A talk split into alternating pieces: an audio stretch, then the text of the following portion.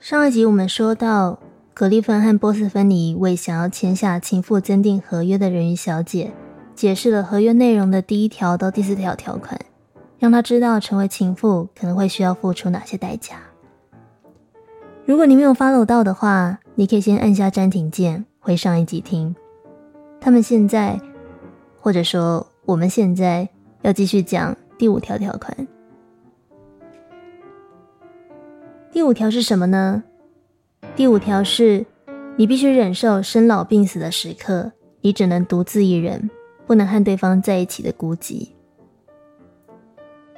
格里芬悠悠的说：“这一项代价就是涉及死亡、病痛或意外时，你会比别人更悲伤，因为你还必须要面对名分上的问题。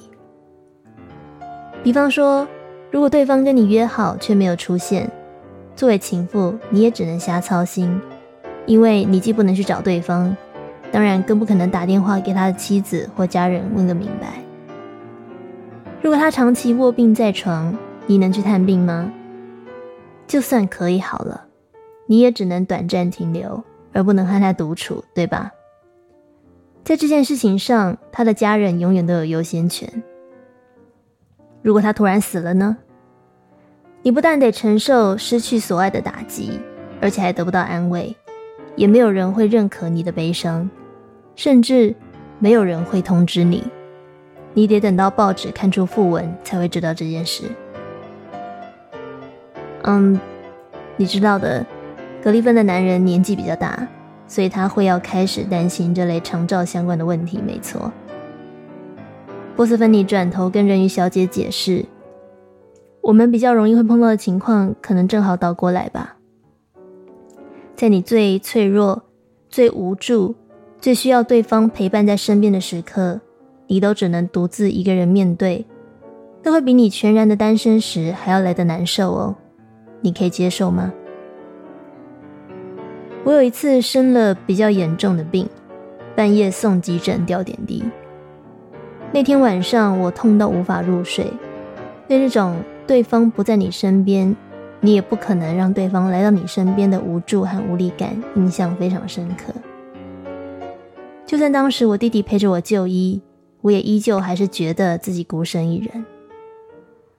那个夜晚，我真的打从心底觉得，还不如不要认识 A 先生，这样我会比较认命，比较可以普通的看待这件事，而不是感到如此绝望。至于对方的生老病死，嗯，我早早就放弃思考这一块了，因为这离我太遥远了。所以就让我们祝他身体健康、长命百岁吧。云小姐听完没说话，不过从她平静的表情看起来，她对这点的接受度倒是挺高的。也是，她之前那些双脚如刀割的日子。不也都自己一个人撑过来了吗？我想他应该是最有资格谈如何在生老病死的时刻忍受一个人的孤寂的人吧。条款六，你必须要接受关系地下化，不能光明正大的委屈，并且活在秘密和沉默之中。享有这种自由自在、备受宠爱的生活，条件是。你必须要接受对方对你的隐瞒，也不能对外界透露半点风声。由于必须对外界隐瞒两个人的关系，情妇就得撒谎，或者至少不能透露部分或完整的事实。然而，把欺骗当成一种生活方式，往往对情妇个人是杀伤力最强的一部分。条款七。你得承受对周遭人撒谎和欺骗的罪恶感，并且只能和别人当一半的朋友。面对不同人就扮演不同角色，这种事情人人会做，但情妇往往是个中好手。为了保密，这可能会破坏情妇和其他人的人际关系。他的朋友们必须要谅解并接受这种情况，或者情妇只能和别人做一半的朋友。不让有人知道自己大半的生活情况，同时还要提防对方起疑。另外，其他男人也可能会因此表错情，因为他们不知道这个女人早已心有所属。格丽芬一口气念完第六条和第七条条款，看了一眼人鱼小姐，说：“这点你应该没有问题吧？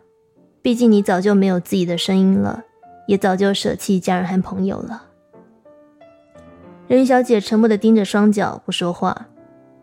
是，她的确非常思念姐姐们，也对自己欺骗祖母和父亲感到很过意不去。而此刻。他独自一人身处在孤岛之上，老实说，他也不晓得自己对于这样孤绝的状态还能够忍受多久。你呢？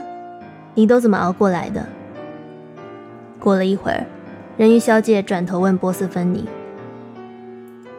我吗？没啊，我没有熬过来啊，就是因为最后实在撑不下去，所以就结束关系喽。让我这样说吧。”保守秘密和保持沉默的功能，不外乎就是保护你、保护对方、保护这段关系。因为越多人知道，情况可能就会越复杂，越容易失控。更何况你们的关系是争议性极高、会挑起人们情绪的东西。所以，为了避免麻烦，保持沉默和假装没事就是你的首选了。以我的经验来说。我那个时候是感情跟工作都在地下化的状态，什么情况呢？长话短说，我那个时候在公司经历一连串离奇的变动，最后在某个意外之下辗转成为大老板的特助。但因为我那时的年纪太轻了，资历太菜了，所以老板一开始就跟我明讲，说他没办法给我挂特助的头衔。不然会引起组织的争议和动荡。呃，毕竟特助在我服务的公司对应到的是中高阶的主管职，不是我这种才来几年的菜鸟就可以当的。所以如果他让我挂特助，呃，可想而知情况会变得很麻烦。那我跟老板说不要紧，你就给我一个普通的专员的头衔就可以了。然后我就开始过着名不副实的地下职场生活。地下职场生活长什么样子呢？啊，比方说，这个我跟老板搭公司的车去应酬的时候，我会特别低调，尽量避开跟来来往往的同事进行眼神接触，能够躲在角落等他就躲在角落等他。在公众场合或社群平台上。我也会避免跟老板太过友好亲近的互动。有时候比较熟的同事晃到我的位子旁边，问我在忙什么的时候，我都要四两拨千斤，半开玩笑的说：“没忙什么啊，就是整天打混滑脸书，当当薪水小偷嘛。”不然怎么办呢？呃，跟大老板一起工作，意味着你得到的大部分资讯都是不能讲的敏感机密。他信任你，所以让你知道，因此你的口风要紧，要能够圆滑的鬼扯去转移话题。甚至有时候开会的时候，我会意识到老板会有意无意的在大家面前打压跟批评我，好让其他人知道他没有给我特权，我没有特别受宠。简单来讲，就是他有在管教小孩，所以大家不要来呃出手就对了。所以后来我会配合这个管教的剧情，好，可以讲一些，呃，这个资深同事可能会觉得很幼稚、很鲁莽的想法，来让我自己被老板 K，呃，让老板做面子给其他资深同事跟主管。基本上这些都和情妇的处境没什么太大不同。好，如果在门里面你是备受宠爱的。那在门外，你就要特别低调，因为你已经拿到一个，嗯，某种程度可以说是不公平的特权了，所以你不适合在对外张扬。尽管你努力做到低调，大家还是会知道你就是受到老板的宠幸，因为他们光看你一天进出老板的办公室那么多次就明白了，就好像婚外情再怎么努力隐瞒，也还是纸包不住火一样。我的意思是，拜托你们在恋爱，那可是火啊，全都写在脸上，散发在你周遭的氛围，还用纸包个屁。总之，我那个时候是很委屈，也很压抑的。嗯，不管是感情还是工作，我都吞了一大堆秘密，憋在肚子里不能说。碰到问题的时候，只能尽量自己解决跟消化。那种感觉非常的孤寂跟无助，因为老板不会救你，亲人也不会，他们要照顾的人、要处理的问题太多了。你要跟他在一起，你就得自己想办法应付你的处境，学会。没有人教你的，学会怎么当一个特助，学会怎么当一个情妇，然后甚至你要为对方设身处地的着想。所以是你可能得到某些人会很羡慕的宠爱跟特权，但代价大吗？很大。嗯，你像被流放到宇宙的边界一样，一个人。老实说，要不是后来我找到心理咨商这个管道，成为我可以安全和人产生连接、可以放心依赖对方的树洞，我想我应该会精神崩溃吧。这件事也的确是我后来决定离职的原因之一，因为我受够了这种无法光明正大的委屈、沉重跟隐忍了。有趣的是，当我跟老板提离职的时候，老板未留我。他说：“你要知道，你以后是会要当主管的人。”我非常感谢他对我的肯定跟照顾，但是我还是婉拒了。关于未来的承诺，对我的当下来说是没有意义，而且很讽刺的。当然了，嗯，A 先生在这方面算是很上道。呃，毕竟他连承认对我的感情都不承认了，当然也不可能会给我乱开这种关于未来的空头支票。但我必须说，我老板这句话就好像出轨的男人跟情妇说：“再给我一点时间，我一定会离婚跟你在一起一样。” Thanks but no thanks。至于欺骗跟隐瞒他人，特别是周遭亲友，嗯。这算是我犯过一个蛮怎么说，蛮糟糕的错。呃，曾经呢，我为了掩人耳目，呃，合理化这个关系互动，而将一位我和 A 先生的共同朋友卷了进来。我让他当我们的掩护，啊，不管是要吃饭聊天还是干嘛，就都三个人一起，避免被其他人怀疑。这位朋友曾经一度觉得有点不对劲。有一次，他问我是不是喜欢 A 先生，我当下否认，打哈哈掉了。那对方是一个个性率真的人，所以他也就选择相信了我。可是又隔了一年，当事情逐渐发展到纸包不住火的程度时，在朋友的再度逼问下，我才向他承认，是事情就是他所想的那样。我当年没有说实话，也的确利用了他。朋友非常生气，觉得我设计他、欺骗他，呃，这件事变成我们友谊关系中的一个地雷。尽管后来我们尝试修复关系、建立信任、继续往来下去，但最终这个地雷再加上其他因素，我们还是决裂了。我的确因为这段感情，直接或间接的失去过好些朋友。说真的。就算你有勇气跟朋友全盘托出这段感情故事，不怕对方的批判跟嫌弃，你也可能因此让你的朋友们为难。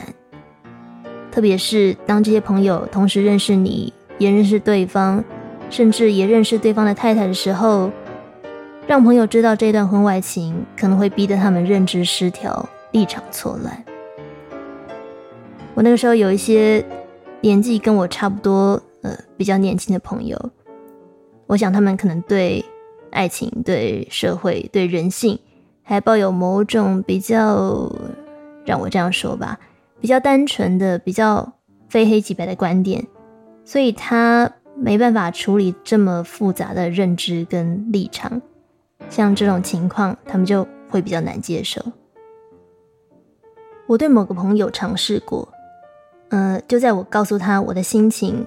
希望他可以在当下支持我的时候，他便因为无法暂时性的选边站，哦，觉得自己选边站就会对不起关系当中的其他人，觉得跟我当朋友负担太大而离开了。所以后来留下来的朋友几乎都大我个十来岁以上，嗯，因为不管他们已婚未婚，毕竟被生活折磨过，也沧桑过了，稍微比较能理解跟接受我说的东西。好，撒谎，嗯，撒谎又是另外一件很麻烦的事情，嗯，就跟你在网络上开了一大堆不同的账号，要记一大堆不同的密码一样麻烦。呃，万一你没有记清楚对不同人说的谎言版本，你可能很快就露馅了。所以我后来尽量避免编故事，呃，顶多练习做出稳定的态度跟表情管理，至少做到在认识的人提起 A 先生的时候，我可以若无其事的谈论他，就像谈论其他人一样。这也是为什么。我常在朋友的聚会上都只听别人讲话，跟问别人问题。如果有人提到我，我大概都只会说一些鸡毛蒜皮的小事，接着匆匆带过，把话题带回到别人身上，然后回到沉默的状态。这是婚外情让情妇变成孤岛的另外一个原因。嗯，我当时的确是觉得自己是没有朋友的，因为基本上我不信任周遭任何人。也不信任人性，毕竟我连自己的人性都不太相信了，当然就更不用谈什么朋友关系当中的真诚以待。我的意思是，嗯，的确，大家大部分时候看到我的态度都很真诚，但是得了吧，实际上我就是个满口谎言的骗子。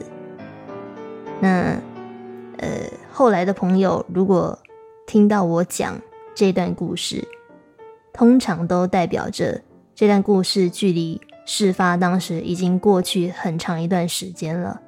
我已经消化好，也做好心理建设跟准备了，所以我不在意对方把这个故事传出去，背叛我或跑去散播跟八卦。也就是说，我把秘密告诉朋友，是因为我已经不怕被别人知道了，所以我可以说，但绝对不是因为我信任这个朋友的缘故。你说跟这样的我当朋友容易吗？其实蛮辛苦的，对吧？因为会一直被我当小人怀疑，他们，我想恐怕也不会太舒服吧。条款八，你得面对大量的资讯不对等，包括爱人的欺骗和隐瞒，还有你对他的许多事都一无所知。关于这点，格里芬说。所谓的隐瞒，意味着你不能知道与爱人相关的一切，除非对方愿意透露，否则你对他的生活一无所知。如果情妇想维持两个人的关系，总是有最好不要跨越的界限，最好不要问的问题，以及部分最好不要刺探的生活领域。的确，我同意。虽然我跟对方讲了非常多的话。但老实说，认识他越久，我就越觉得自己其实根本不认识这个人。你知道，最初的时候，我很沾沾自喜，可以看到平常大家都看不到的，对方不戴面具、很放松、很真实的那一面。一个高大的中年男人，像一只泰迪熊一样，软乎乎的，孩子般的融化在你面前，可爱的要死。我对此心满意足，感到开心又得意，因为只有我看得到，因为只有我有这种魔力，可以让芝麻开门。可是不久之后，我就意识到，我也只看得到这面而已。对于这个人的其他面相，我一无所知。他有哪些朋友？不知道。他在家是个怎么样的丈夫？怎么样的父亲？怎么样的儿子？不知道。我不会看到他和小孩、和太太、和家人相处的那一面，那是我完全无法想象的一面。然后呢？这个人从哪里来，要往哪里去？他的童年、青少年和青年时期走过什么样的风景，有过什么样的故事，我也不知道。但这些故事，搞不好他太太早就听到烂了，听到不想听了也说不定。至少我们不怎么聊私事，尤其是家事，他更是绝口不提。与其说他顾虑我的心情，嗯，不如说 A 先生本来就是一个口风很紧且注重隐私的人，所以他何必跟我讲这些，徒增变数，或给我他的软肋，日后拿来威胁他呢？而在很多年之后的某一次因缘际会，我看到了他和家人的合照。那是一张我没有见过的脸，有着父亲稳重如山的神情。尽管一身疲惫，却把那些狗屁倒灶的事情用力的挡在家庭，至少是孩子的世界之外。照片中的这个男人，跟我知道的那个。私底下会有许多中二屁孩一样的他完全不同，那似乎就是一个我完全不认识的人。那他骗过你吗？人鱼小姐追问。他骗过我吗？平心而论，除了死不承认对我的感情之外，我倒没怎么觉得他有骗过我什么。毕竟一个人如果什么都不说，基本上。也就没有什么骗不骗的问题，不是吗？不过我倒是有一个神奇的故事可以告诉你。嗯，很多年前我去算塔罗牌，因为我想知道这段关系应该怎么处理。尽管我当时只跟塔罗师说了我想要算感情，没有告诉他这是婚外情，但是当塔罗牌翻出来的那一刻，牌面把大部分的情况都说中了。包括这个男人已婚，包括这个男人有小孩。唯一对不上的资讯是他的小孩的数量不对。嗯，A 先生实际上只有 N 个小孩，好，因为有各自的疑虑，所以我就不说数字了。但是这位塔罗老师说，从牌面上来看，应该要 N 加一个小孩才对，原因是看起来太太还想要再生一个。然后又过了许多年后的某天，那是一个我难得睡饱了，早上神清气爽的起床，出门工作，一整天都难得的过得还不赖的某一天。可是奇怪的是，到了傍晚，我的肚子却突然无缘无故的绞痛起来，痛到我直不起腰来。但是在痛了一个小时之后，他突然又自己好了。然后又过了两个小时，我收到了我们某个共同朋友的讯息，告诉我说，A 先生的太太又生了一个孩子。这下的确是 N 加一个小孩了，也就是说，塔罗斯的占卜在多年后兑现了，而我的肚子提前了几个小时，以莫名其妙的绞痛作为一种通知，为我做了这样的预言，告诉我。即将有一个让我措手不及的重大消息，会像海啸一样扑面而来。呃，关于身为类情妇，在听到对方的太太怀孕生子这件事，会有多五味杂陈的心情，嗯，我想大家应该可以想象吧，所以我就先跳过不谈了。但是在我听到这个消息前的那一段时间。我和对方其实还是时有往来互动的，但是我从来没有听过他提过这件事。呃，尽管，again，他也没有理由告诉我，并且呢，他也没有在公开场合或是社群平台上告诉大家这个消息。那这件事的确在当天像是陨石撞地球一样，将那天的我重重的、狠狠的撞了很大一下。老实说，对于结果本身，也就是他应该要有 N 加一个小孩这件事，我并不意外。毕竟塔罗是预言过了，我看命盘也是这样写的。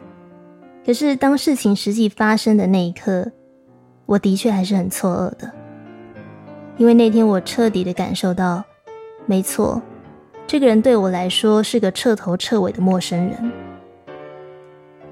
是我也许可以在某种。高山流水的精神层面，深刻的认识他的灵魂，但作为人的，在现实中的那一面，我想我可能几乎一无所知吧。条款九，你得扛下舆论压力和周遭人的质疑跟道德责难。对于这一点，格利芬是这样 comment 的。他说，在大众的道德责难底下，往往掩盖着嫉妒。现今社会中的八卦小报，经常出现对于淫乱生活的谴责，尤其是对所谓道德有瑕疵的高官名流，更是毫不留情的大加抨击。这些责骂文章大受欢迎，对我来说。正足以反映记者以及读者大众自己生活的乏味无趣。这句是格利芬说的，不是我说的。OK，他说：“憎恶使他们更加义正言辞，说着，如果我们不能和他们过一样的生活，那我们就要让他们过和我们一样的生活。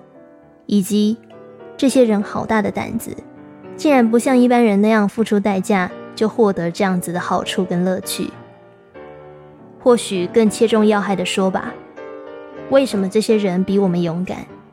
为什么他们敢跨出传统，过着与众人不同的生活？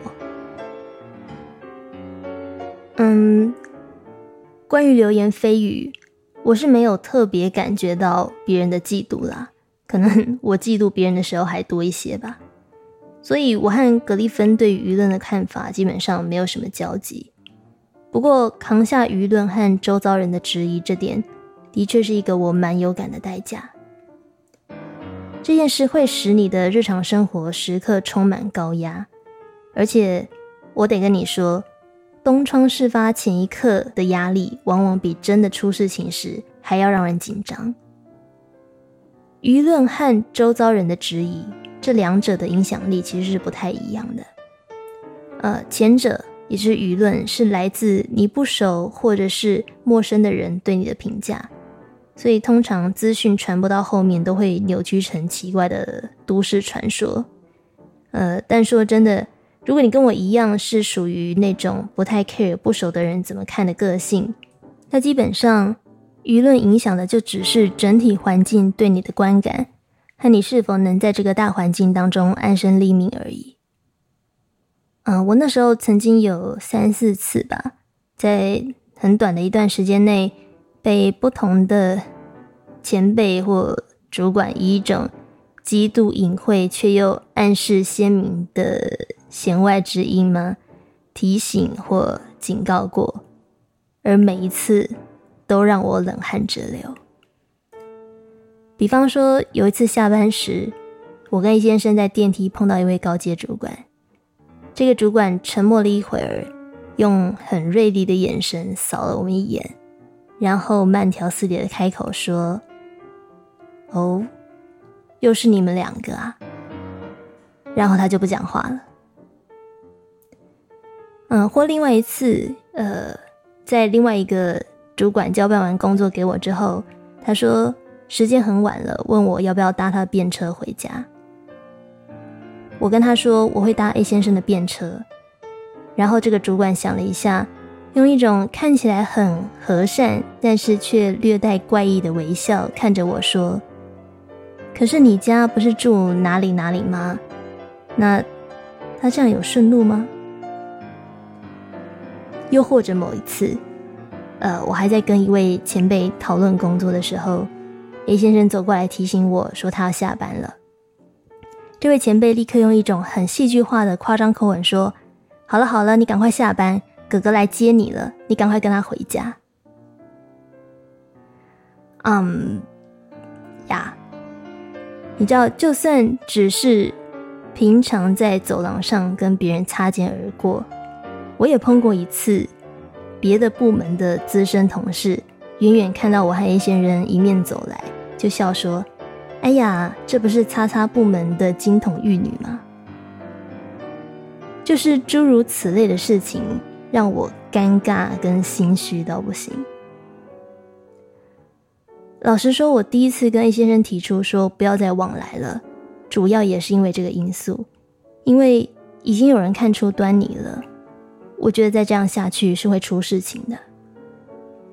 说真的，我待的不是别的产业，是。媒体业，这是一个大家靠敏锐的观察力来搜集蛛丝马迹跟跑新闻的产业，所以有什么对劲，怎么可能瞒得过这群火眼金睛的人类？那我那个时候，呃，的确很担心，万一真的出事了，我的工作，他的工作会不会受到冲击，甚至会被丢掉饭碗？嗯，不过后来，当我年纪再长一点。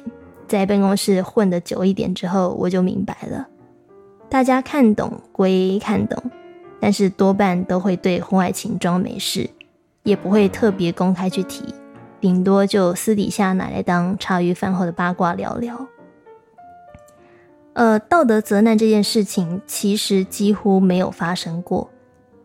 呃，我想原因倒不是大家在不在意这一点，而是这种关系。太普遍也太常见了。就我所知，我从基层到高层，从最核心的部门到最边陲的部门，我听过的婚外情故事足繁不及备载。不管是哪一个产业，哪一栋办公大楼，这种情况俯拾皆是，所以大家早就见怪不怪了。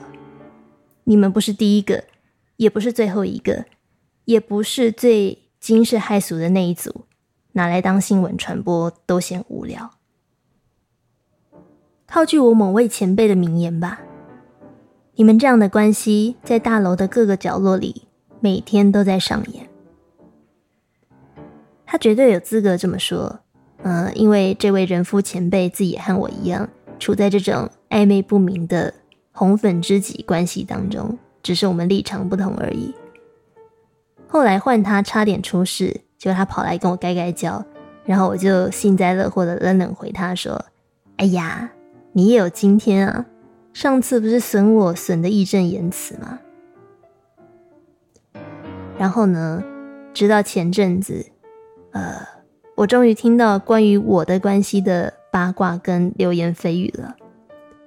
呃，传留言的人我不熟，那内容讲的当然不算好听。但老实说，也没有太大的杀伤力。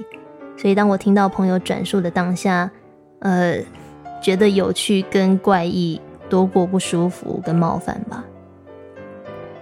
至于周遭人的质疑，呃，我想我算幸运的，因为呃，亲友们这个心疼我或感到感慨，多过于指责我道德沦丧。那。不晓得，也许或多或少是因为我看起来也够自责了吧。条款十，你会有各种出于压力和负面情绪所产生的身心症跟亚健康问题。条款十一，你会花很多钱，很多很多的钱来维持你的基本日常运作。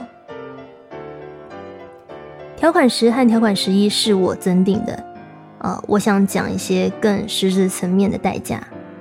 波斯芬尼说：“当然，搞婚外情实际上要付出的代价太多了，真的要全部讲完，我们可能到二十集还在扯这件事，所以我就补充两件影响我最大的点就好。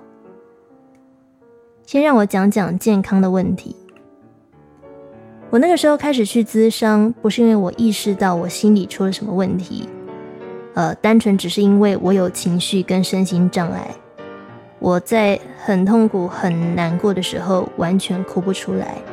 还有，我每天早上起床醒来就会先干呕个几分钟。你知道，身心是联动的，身体的状态会影响心情，那情绪也会反过来影响身体。所以，当我们压抑情绪哦，不让它透过自然的方式释放的时候，这些情绪就会被深深的塞进身体里面，透过身体的症状来展现出来。这个就是所谓的身心症。那对我的体质来说，这一点尤其明显好，因为我在成长过程中的际遇等各种复杂的因素，让我养成了一个坏习惯。就是当我在受到很大的惊吓、意外或痛苦的时候，我不可以先哭，因为我要先冷静的处理问题。所以久而久之，我的身体就学会跟习惯了最想哭的时候反而不准哭这个模式。那容我这样形容吧，呃，当你极度的悲伤、痛苦却无法哭出来的时候，基本上那种感觉就跟便秘差不多。你表面上看起来没有生病，但是你的身体会非常难受。比方说，那一段时间我常常头痛，肩颈紧绷到不行，只要一去刮痧就会出黑痧。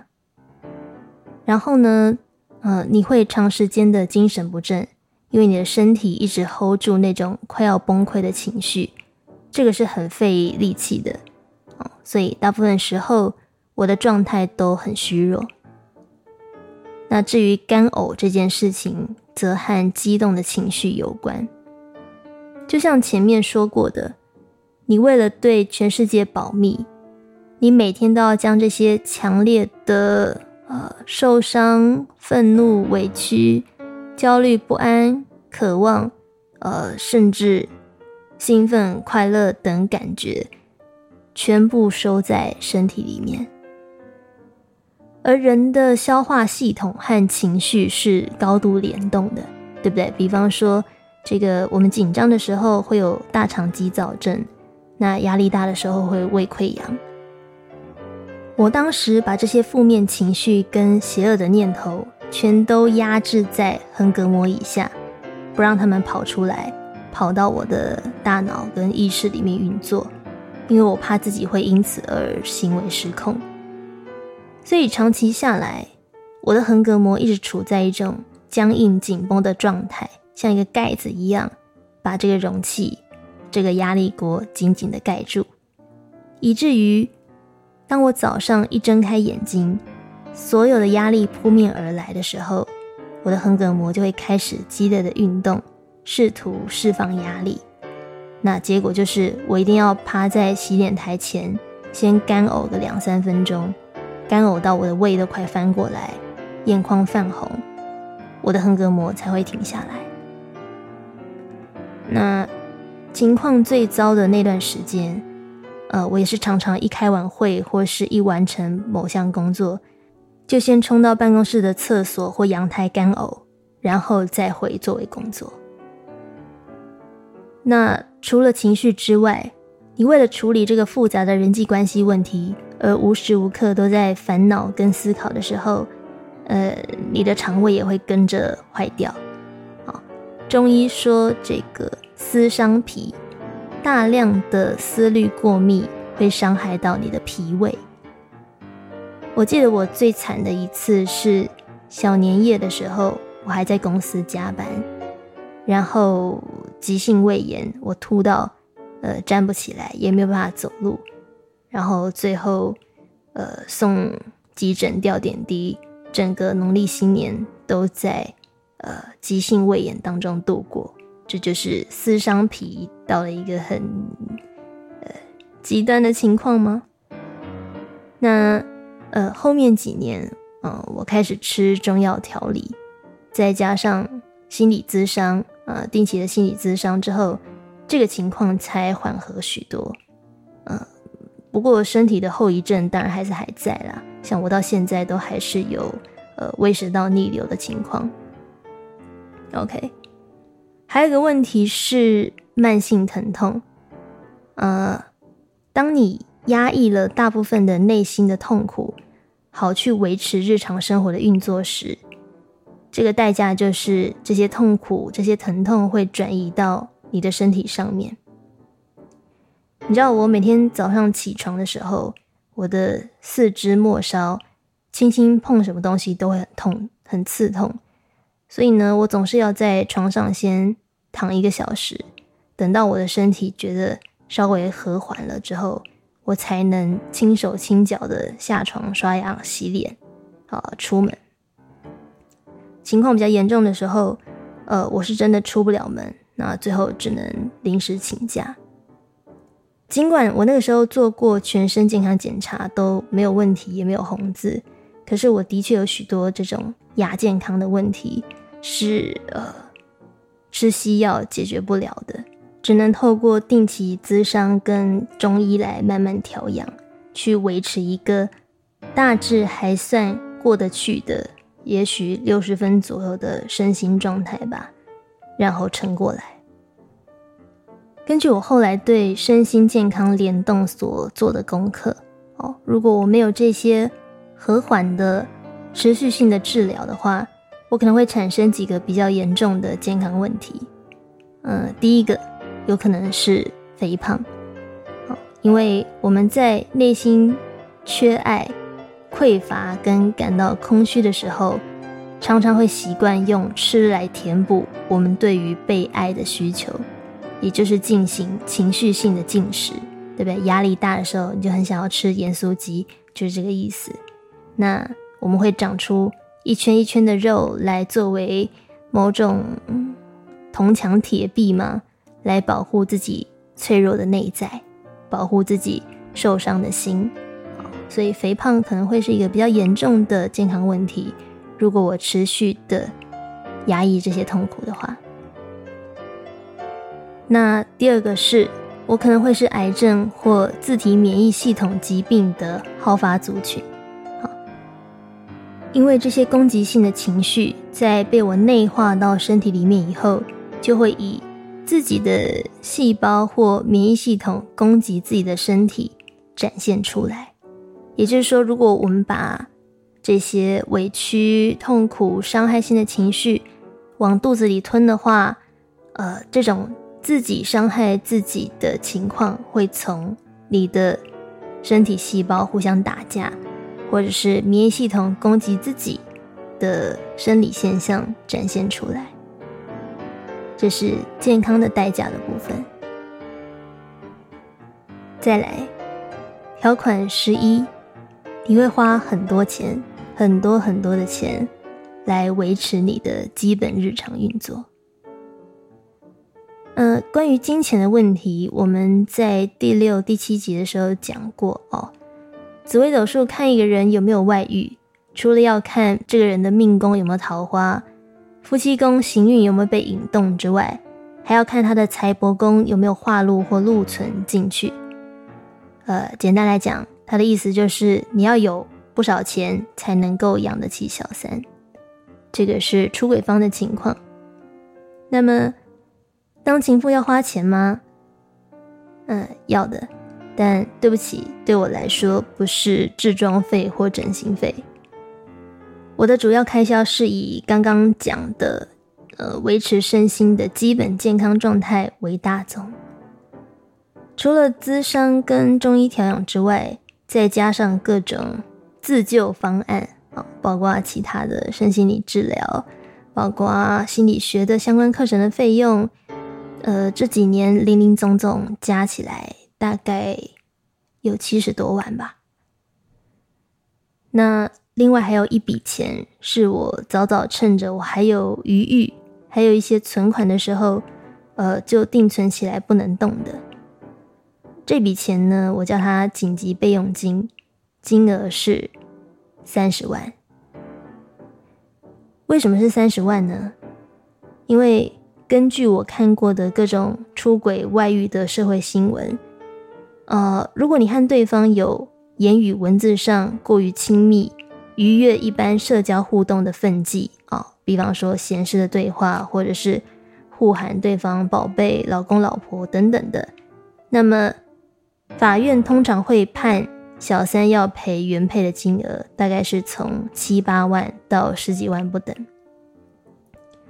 如果你们开了房间上了床，哦，不管是只有亲吻、爱抚，还是真的性器交合，赔偿金额当然就会高很多。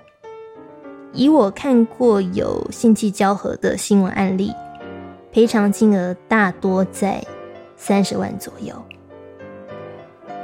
不过也有职业的律师说，常见的赔偿行情是这样。如果是进行亲密的对话，或者是有合照的话，大约会落在二三十万；如果有性行为的话，则在四十万到六十万元不等。那事实上，呃，这个赔偿金额会取决于当事人的学历、社经地位、工作、呃被动收入、家境等经济条件。还有就是这对夫妻之间平时对于忠诚度的要求和规范是比较严格、普通或宽松而定的。基本上，法官会根据这些条件决定他要拉高还是降低你的赔偿金额。那以过去十年来说，大台北地区最高也有判赔呃到五千万的案例。根据扬生法律事务所的统计。原配单告第三者的平均金额就是三十万左右。那如果原配告的是出轨者加上第三者的话，平均金额会比较高，约在四十万左右。那这个法律事务所呢，甚至还做了一个行情表哦，列出不同的职位、的收入、亲密行为的程度，大概会让你被判赔多少钱。你如果有兴趣的话，你可以 Google 找一下。那你要知道，以上我讲的金额还只包括赔偿金而已啊，诉讼费、律师费、车马费这些都还没有算进去。那你去法院打官司会不会占用到你工作赚钱的时间？当然会，这些都是作为情妇你要一并计算的机会成本。呃，有时候我看着这些新闻，几乎清一色都是小三单独被告、单独赔偿的结果。呃，我都会忍不住想，大家在搞婚外情，特别是要开房间之前，是否应该要先商量一下这个成本分摊的问题？特别是太太告先生的情况，通常到最后都是撤告居多。呃，要么太太心软，原谅可怜穷奇的先生。两个人一致炮口对外去干掉勾引人的狐狸精，要么就是太太心里很清楚，在婚姻里面，夫妻的财产是共有的。既然先生的钱就是我的钱，那我神经病啊，干嘛告先生，然后让他拿本来就是我的钱来赔偿我？我曾经看过一对夫妻朋友的案例啊，太太以侵害配偶权告第三者，求偿一百万。按年利率五趴来计算，直到清偿为止。换句话说，如果你不能一次付清赔偿金的话，成本就还要再加上利息。综上所述，为了保险起见，尽管我觉得我做出的行为需要被判罚十几万或判赔十几万的几率很低，但是我还是存了三十万起来。呃，因为那个时候的我实在很难对自己或对对方有太多信心。嗯，毕竟经历鬼迷心窍几次，你大概很清楚，人在感性暴冲的时候，理性是拉不住他的。那有时候事情就那样发生了，所以我没有办法去假设我失控的几率是零。再加上呢，我那个时候还没有通奸除罪化。所以，除了民法的损害赔偿之外，假如上床的话，你也可能会被判通奸罪。如果是这种情况，呃，尽管通奸罪一颗罚金大概也就几千块而已，比起民事赔偿的金额低太多了。但是，通奸罪的成本问题在于，你犯的是刑法，如果确定判刑，你就会留下犯罪记录。那么，如果我以后想要出国旅游、工作、留学或甚至移民的时候，好啦，就算通奸算是轻罪，你可以申请得到台湾的良民证。好了，你怎么知道到了其他国家时，这件事会不会影响你入境、居留的时间或权益，或是让你特别被当局盯上呢？我不晓得，但我的确不想要负担这个成本，我觉得太昂贵了。所以我后来的行事原则是，刑法是我的底线，我绝对不踩。民法的话，呃，有弹性空间可以商量，但大前提是我要有钱可以赔偿，那我才敢侵权。因此，我要先冻结一笔保命钱啊，确保如果我真的要赔钱的话，我不会凑不出钱而餐风露宿。嗯，三十万单看金额好像不多，但对当时的我来说，也是一笔不小的钱了。总之，七十万加上三十万，总成本就是将近一百万。这就是我涉入婚外情，并且试图维持日常生活稳定运作所要付出的金钱代价。所以到目前为止，基本上我是没有存款的。当波斯芬尼一边打算盘计算给人鱼小姐看，一边说明的时候，格蒂芬忍不住在旁边吐槽：“你可以在这件事情上面花一百万，可见你赚的也算够用嘛。”波斯芬尼转头瞪他一眼，说：“闭嘴！我最穷的时候，账户里面只剩七百多块，好吗？”然后他，也就是我，认真的看着人鱼小姐，继续说。你听过对岸有句话叫做“不作死就不会死”吧？既然你选择作，那你就要有死的觉悟，自己选的路跪着也要走完。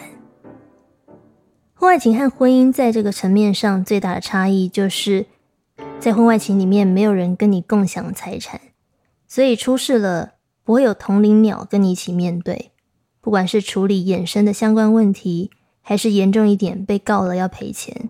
你都只能自己扛，难道你要期待出事时你的情人跟你一起扛这些代价吗？他不要回过头来倒戈告你，跟太太一鼻孔出气一自爆就算不错了。有一次，呃，A 先生问我说：“我以前刚出社会、刚开始工作的时候，都会不时找家喜欢的好餐厅吃饭，犒赏自己。”那现在改当没什么钱赚的 freelancer 之后就不吃了。他问我说：“你真的可以接受吗？你不会心里不平衡吗？”我那个时候找了一些冠冕堂皇的说法回答他这个问题，一直到我们最后一次碰面的时候，我才跟他说实话。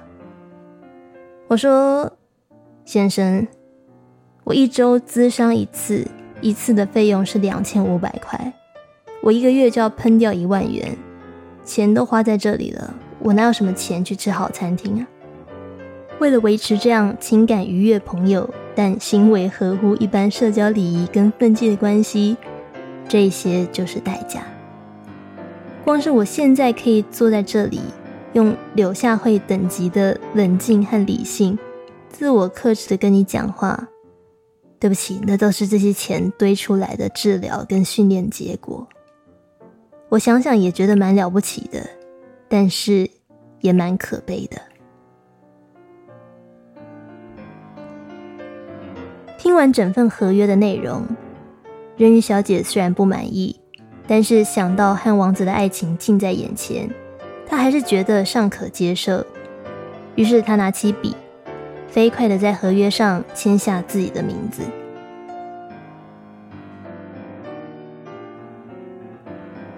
但签完后，人鱼小姐才像突然想到什么似的，开口补问了一句：“请告诉我，历来签下这份合约的情妇，最糟糕的情况会是什么样子？我想先知道，我最惨最惨会要承担什么样的结果，付出什么样的代价。”格利芬和波斯芬尼对看了一眼后，不怀好意的笑了。放心，放心，你会变成你最讨厌的泡沫的。波斯芬尼用善良愉悦的语气边说边用眼神示意格利芬。格利芬从身后的麻布袋当中倒出一个可怕的生物，它看起来像个人类，但根本早已不成人样。这个生物被剁去双手双脚，剃光了眉毛、头发。拔光了眼睫毛，割掉了耳朵和鼻子。他的脸因为被刮花而看不清楚，张得老大的嘴也发不出声音，因为舌头被切断了。没有人样的人，却也无法干脆的死去，只能痛苦的在毛坤里翻滚，苟延残喘的活着。